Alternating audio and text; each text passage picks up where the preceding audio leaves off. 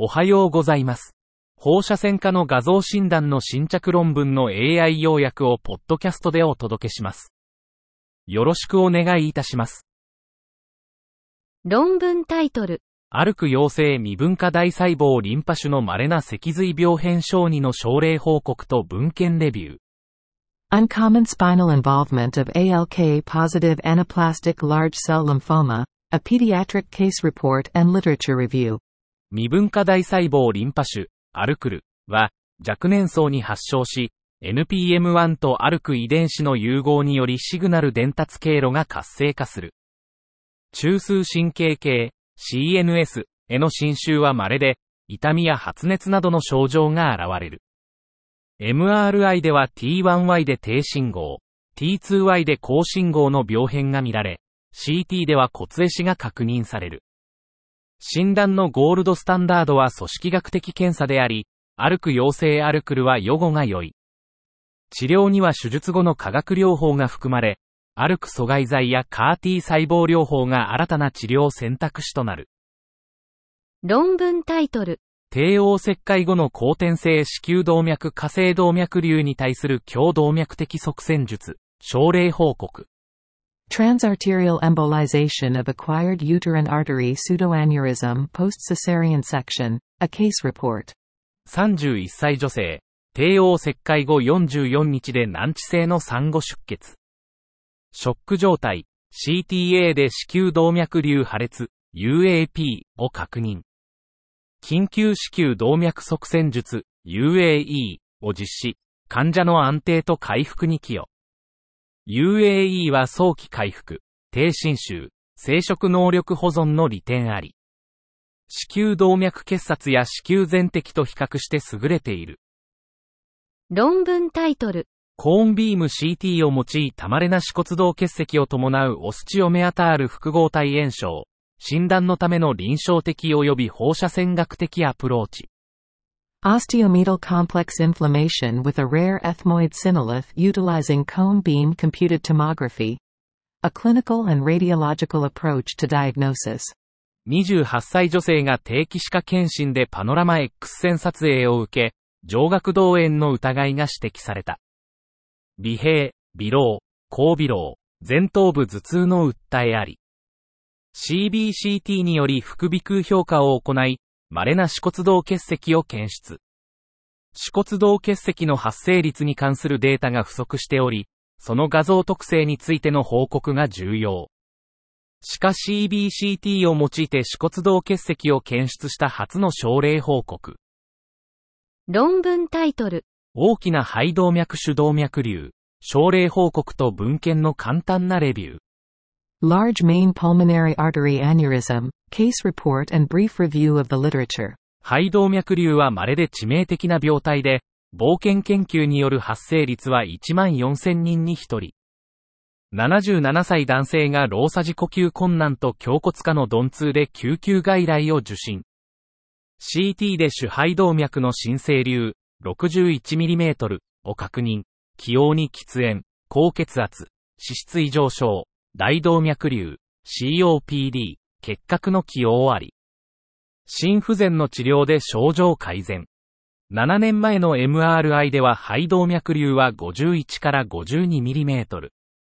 心臓チームは患者の合併症、機能状態、瘤の成長速度に基づき経過観察を選択。論文タイトル、視神経界面種の稀な症例、診断の難しさを示す症例報告。The rare case of optic nerve cavernoma, a case report depicting the diagnostic challenge. 視覚経路の界面上奇形の極めて稀な症例を記述。中枢神経系の界面上奇形の1%未満。当初は神経膠腫と診断されたが、MRI の変化と詳細な分析で出血性視神経症と判明。患者は一時的な視力喪失を経験したが、1週間で完全に回復。臨床的、生化学的、放射線学的所見に基づき、視神経界面上奇形と確定。1年後のフォローアップ画像で病変は安定しており、界面上奇形と一致。論文タイトル、成人移植患者におけるボリコナゾール使用に続発した胸部骨膜反応。Thoracic periosteal reaction secondary to voriconazole use in an adult transplant patient. 骨膜反応は感染、外傷、薬剤、腫瘍など多因子による。免疫不全患者の対象性骨膜反応の鑑別診断にはボリコナゾールの使用を考慮すべき。65歳男性が肝移植後、急性低酸素性呼吸不全とアスペルギルス感染を併発。長期ボリコナゾール治療により胸部骨膜反応が発生し、中止後に改善。ボリコナゾールによる骨膜反応は上半身に後発するため、胸部放射線科医が副作用をはじめに認識することがある。論文タイトル。内径静脈が連絡している側頭外静脈動。Lateral sinus paracrani with internal jugular vein communication. 頭外内外の静脈構造の異常な交通を示す病態を副静脈動という。通常、前頭部の上視上静脈動に関与する。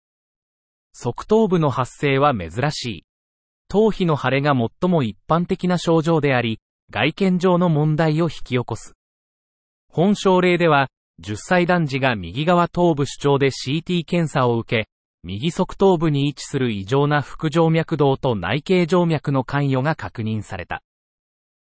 論文タイトル。成人の直腸板脳胞関連水頭症。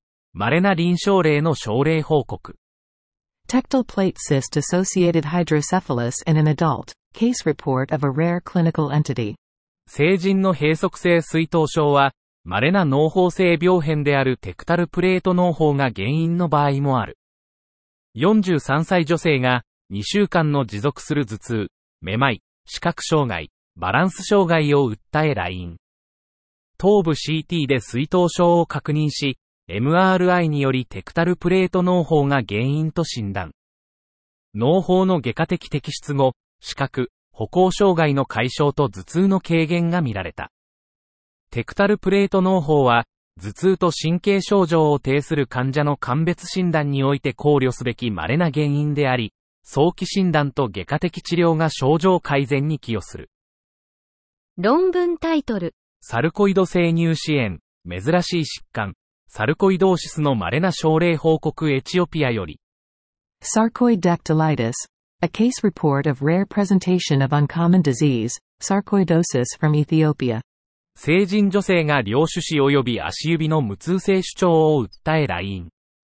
放射線学的所見は骨性サルコイドーシスを強く示唆。気管支強化肺門リンパ節生検により診断確定。サルコイドダクチリティスの稀な症例を報告。論文タイトル。48歳のループス患者における直腸出血の稀な原因。A rare cause of rectal bleeding in a 48-year-old lupus patient. 直腸出血の稀な良性原因である海面上血管種について報告。48歳女性、皮膚ループス治療中に断続的な中等度の直腸出血を提示。内視鏡検査で赤紫色の血管性病変を確認。CT では直腸口壁の不正な飛行と中腸膜への浸潤を示す。MRI で T2 強腸像において進行性の増強を伴う直腸粘膜下腫瘍と静脈石を確認。出血が軽微で生物学的影響がないため、手術せず経過観察を決定。論文タイトル。女性化乳房を伴う男性チブサのデスモイド繊維首相、症例報告。Demoid fibromatosis in a male breast with gynecomastia. A case report. 男性患者が左チブサの触知可能な主流を自覚し、医療機関を受診。マンモグラフィーで左乳房上型十字方向にトゲ状主流を検出。超音波検査と MRI で主流を確認し、超音波ガイドした生検で主流を腱膜性繊維腫と診断。腱膜性繊維腫は乳がんと臨床的、放射線学的に類似し診断が困難。局所進行性はあるが転移せず、再発率が高いため広範囲切除が必要。論文タイトル。8歳児におけるダイク・ダビドフ・マッソン症候群、症例の報告。Dyke Davidoff Masson syndrome in an 8-year-old child. Report of a case. ダイク・デイビド・フマッソン症候群、DDMS は稀な疾患で、文献には少数の症例が記載されている。症状は多岐にわたり、画像診断が診断の鍵となる。頭蓋骨飛行、動拡大、脳半球萎縮が示唆的兆候である。本症は脳半球萎縮と転換の原因である。8歳の男児の転換治療例を通じて、早期、8歳に診断された症例を報告し、MRI で DDMS の特徴的兆候が明らかになった。論文タイトル。10歳女児における十二指腸角膜と感情膵臓の地発性発症、症例報告。Delayed presentation of duodenal diaphragm and annular pancreas in a 10-year-old girl, case report. 先天性十二指腸閉塞は新生時期に診断しやすいが、十二指腸横隔膜の開口部の大きさにより診断が遅れることがある。他の消化管、胆道異常と関連することもある。10歳女児が腹部膨満と嘔吐の症状で、部分的な感情水とともに十二指腸横隔膜が確認された。腹部 X 線でダブルバブルが見られ、CT で第三十二指腸部の狭窄といい、十二指腸の拡張が確認された。手術で横隔膜切除と十二指腸形成術を行った。論文タイトル。胸膜脂肪腫の一例。A case of pleural lipoma evaluated with multi-imaging methods. 希少な胸膜リポーマの症例を報告。超音波、X 線、CT、MRI、通常及び機能的画像、ドイで検査。ドイシーケンスの診断への起用を強調。ドイは制限信号の欠如を示し、平均 ADC 値は 0.38×10 キャレット3平方ミリメートル S で良性を示唆。ドイ、ADC シーケンスは正確な診断に貢献し、胸膜腫瘍の MRI 評価プロトコルに含めることを提案。論文タイトル。巨大高腹膜脂肪肉腫に対する部分切除放射線治療、パリ、5の CR 代謝走行、症例報告。Complete metabolic response after partially ablative radiotherapy, PAR, for bulky retroperitoneal liposarcoma, a case report.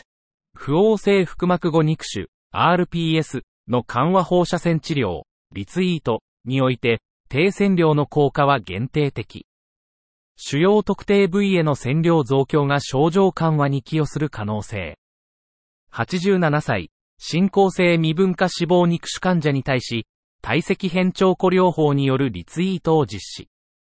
20グレー、4分割、2回、非、と中心部へ40グレー、4分割、同時統合増強を投与。リツイート後の 18FFDG ペット CT で完全代謝反応を確認。9ヶ月後に全身転移で死亡も局所進行なし。論文タイトル。膀骨盤脳胞の稀な症例、症例報告。A rare case of parapelvic cyst, a case report. 人自質由来の稀な脳胞である人周囲脳胞、プは通常無症状。プが人右人肺系を圧迫し閉塞性症状を引き起こすことがある。プの診断には超音波検査では不十分で、CT 検査が必要。27歳男性が部分的尿閉と断続的な腰痛を訴え、超音波検査で水腎症を認めたが原因不明。CT でプを確認し、尿管拡張のための腎臓造影術を実施、術後4ヶ月で良好な反応。論文タイトル。アミロイドーシスとピロリン酸カルシウム沈着症を伴う人工股関節全置換術におけるトルニオノーシス。Trunionosis in total hip arthroplasty with accompanying amyloidosis and calcium pyrophosphate deposition disease. 金属ポリエチレン型股関節全置換術における稀な合併症であるトラニオン症は、大体部コンポーネントの頭部頸部インターフェースの摩耗、腐食を伴う。トラニオン症は金属デブリに対する不良反応、アーモを引き起こし、カルシウムピロリン酸塩沈着症、CPPD 及びアミロイドーシスと同時に発生することがある。アーモは金属イオン誘発性のアシドーシスにより結晶性関節症やアミロイドーシスと関連がある。術後持続する股関節痛がある患者にはトラニオン症を疑い、金属イオン検査や活液分析を行うべきである。早期認識により適切な外科的再修正が可能となる。論文タイトル。膀胱房神経節種、症例報告と文献レビュー。Bladder paraganglioma, case report and review of the literature. 褐色細胞種は副腎髄質のクロム親和性細胞から発生し、カテコラミンを産生する腫瘍。副腎外で発生する場合は膀神経節種と呼ばれ、全体の 10%-15% を占める。27歳男性が高血圧の起用歴あり、排尿時の血尿とめまいで膀胱膀神経節種と診断。コントラスト強調 CT で膀胱腫瘍を確認。膀胱膀神経節種は稀であり、画像所見の理解が診断への疑いを高め、疾患知識の拡大に寄与する。論文タイトル。脳腫瘍に擬態した中枢神経系結核種、症例報告。Central nervous system tuberculoma mimicking a brain tumor, a case report. 中枢神経系、CNS、結核の珍しいが重篤な形態には髄膜炎、脊髄雲膜炎、CNS 結核種がある。CNS 結核種は脳実質内の壊死性または冷え死性肉下種反応で脳腫瘍を模倣することがある。10歳男児が西アフリカ旅行歴後、2ヶ月間に4度の強直管大発作を経て当院を受診。脳 MRI で皮質化に増強効果を示す単発の脳内腫瘍と出血、石灰化を伴う病変が確認され、CNS 結核種と診断。旅行歴を考慮し、迅速な治療が小児の予後改善につながる可能性がある。論文タイトル。突出部を伴う複雑な歯根膜語義腫瘍による急性外転神経麻痺、症例報告。Acute abducens nerve palsy from a complex retroodontoid pseudotumor with a protrusion, a case report. 高歯槽義腫瘍は、アトラス横人体周囲の南部組織増殖で、頸髄接合部圧迫により頸部痛や脊髄症を引き起こす。原因は代謝性、炎症性、変性性、外傷後など多岐にわたる。本症例では、90歳女性が急性速報し神経麻痺を呈し、画像診断で異常突出を伴うご思想義腫瘍が確認された。この義腫瘍は円髄上部まで達し、外転神経根入り口部を圧迫していた。外転神経麻痺を伴うご思想義腫瘍の報告はこれが初めてである。論文タイトル。エルバド抜去時の合併症としての左室火星動脈瘤。